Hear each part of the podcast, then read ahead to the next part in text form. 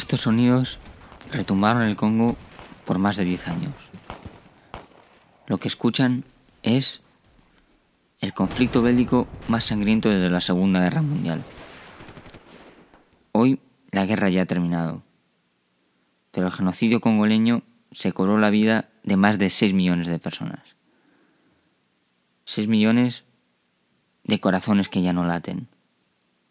6 millones de almas, de sueños sin cumplir, de historias olvidadas, vidas que jamás van a regresar. Ya que siempre necesitamos echarle la culpa a alguien, me gustaría decir que pienso que este problema es un problema de la humanidad. Cuando mueren 6 millones de personas, eh, sabes que hay algo que está mal. Así que tú y yo somos los culpables.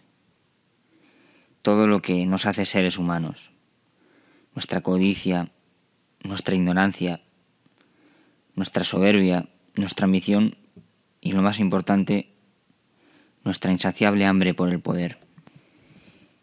Hay un grave problema con las guerras o con cualquier conflicto que mata a millones de personas, y es que, como seres humanos, nuestro cerebro no puede procesar ese número.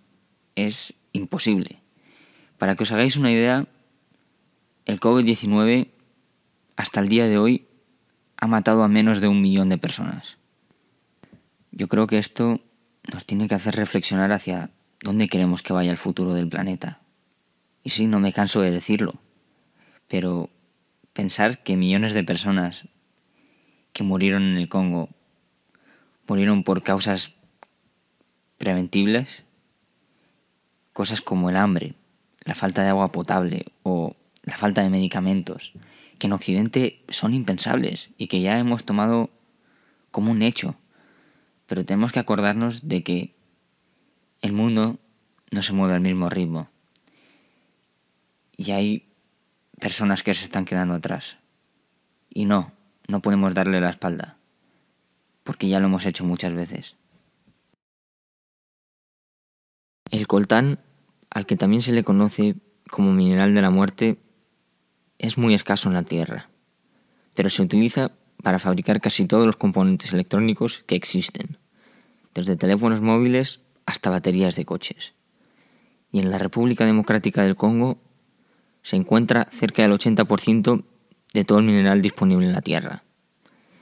Y sí, hay una decena de países que también poseen este mineral, pero ninguno puede competir con los bajos precios de esta nación. ¿Por qué? Pues porque allí los mineros trabajan en condiciones de semiesclavitud. El gobierno tampoco impone medidas de seguridad y lo más importante, que a los mineros se les paga poco más de dos dólares diarios. En el Congo, el coltán se encuentra relativamente cerca de la superficie y por lo tanto no es necesario invertir en maquinaria o infraestructura de minas. Pero esto crea un grave problema que muchas veces las minas son muy angostas y los niños son los únicos que pueden acceder a ellas. UNICEF calcula que a día de hoy, en pleno 2020, hay más de 40.000 niños minando en minas del Congo. Equipados únicamente con picos sin linternas, trabajan cerca de 14 horas diarias, sin ninguna medida de seguridad. El método de extracción es arcaico infrahumano, inimaginable para cualquier persona de Occidente.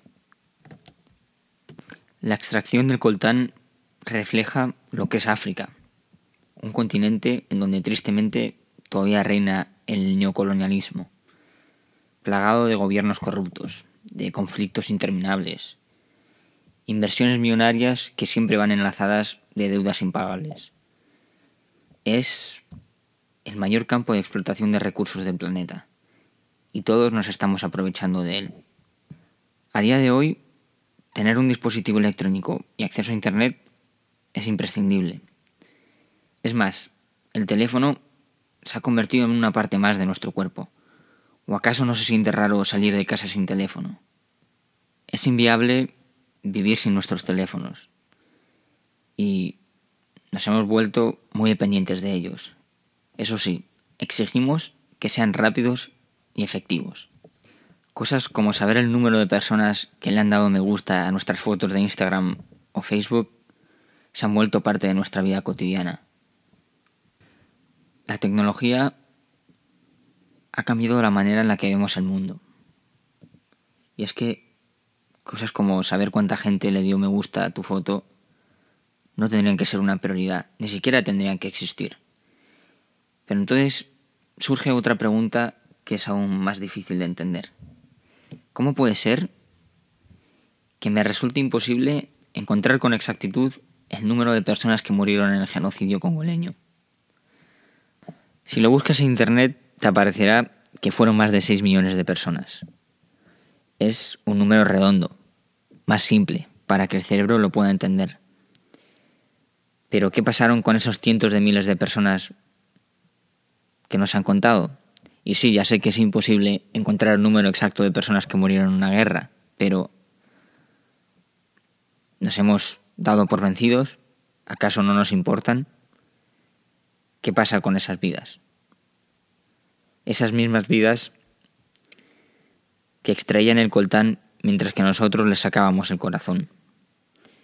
¿Y en qué momento se han vuelto insignificante para nosotros, para todo el mundo? ¿Acaso no valemos lo mismo?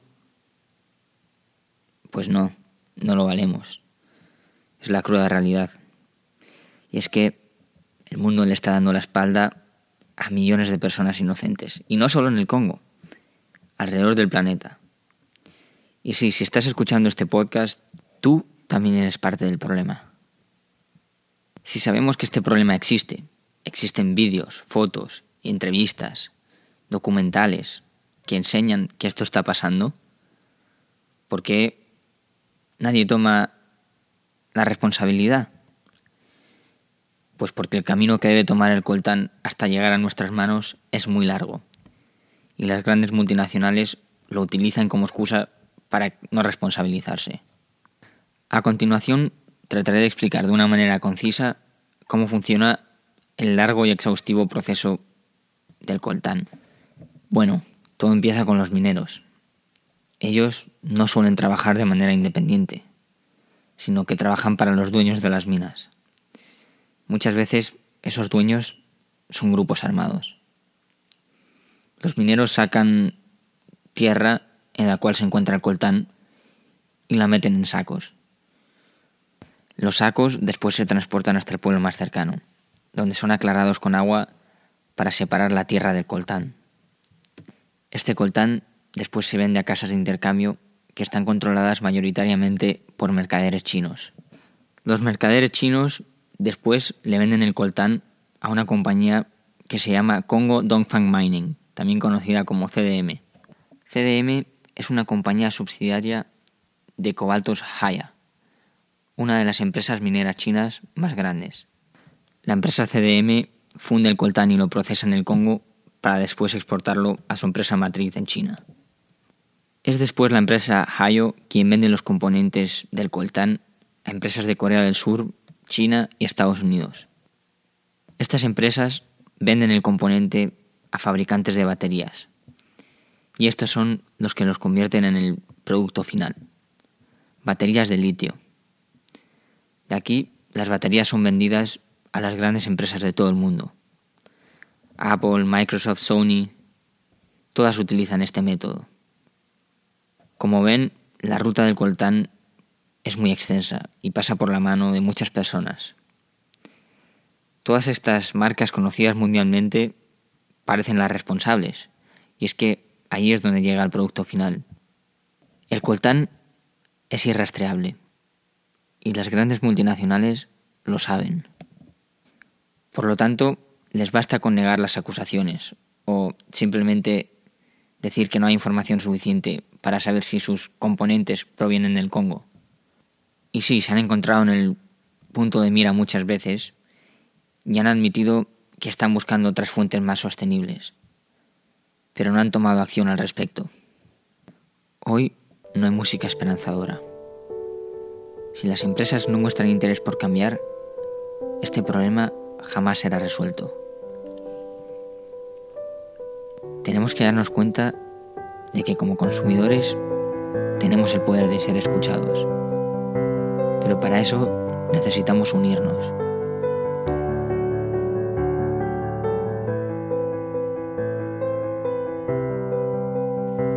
Despertar de nuestra ignorancia y reflexionar. ¿De verdad es este el mundo en el que tú quieres vivir?